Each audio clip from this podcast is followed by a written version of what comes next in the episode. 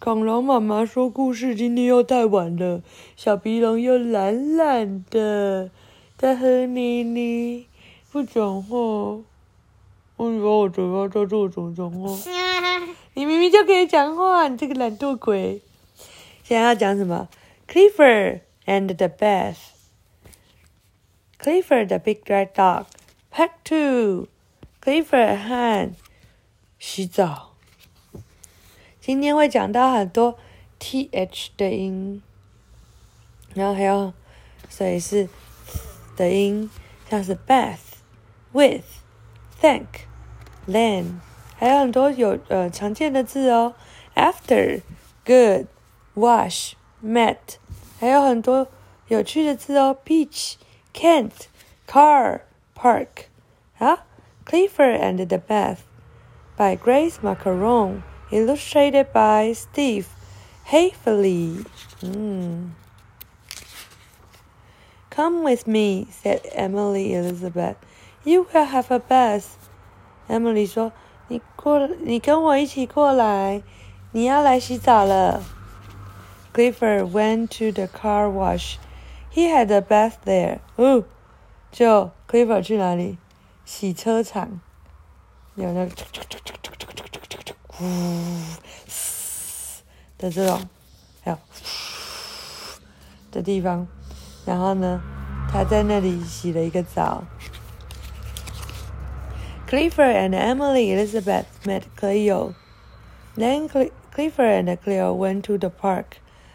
Clifford 和 Emily 一起碰到了 Cleo，然后呢，Clifford 和 Cleo 就去公园了。Do you want to play in the mud with me? said Cleo.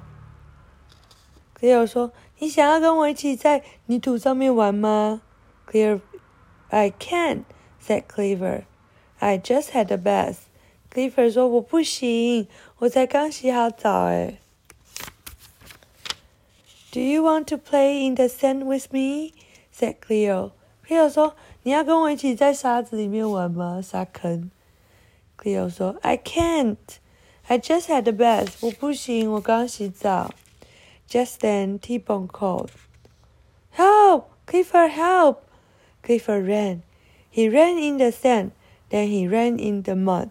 然后才一会儿，T-Bone 就打电就就叫了：“快点救我啊，Clifford！快救我！”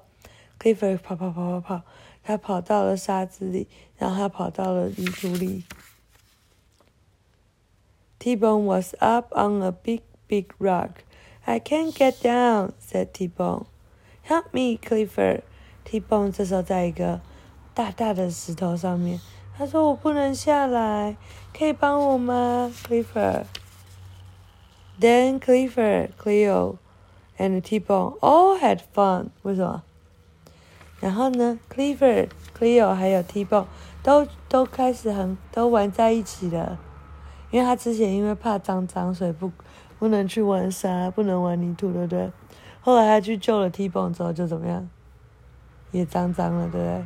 所以他就可以放心的玩啦。啊，讲完了，晚安。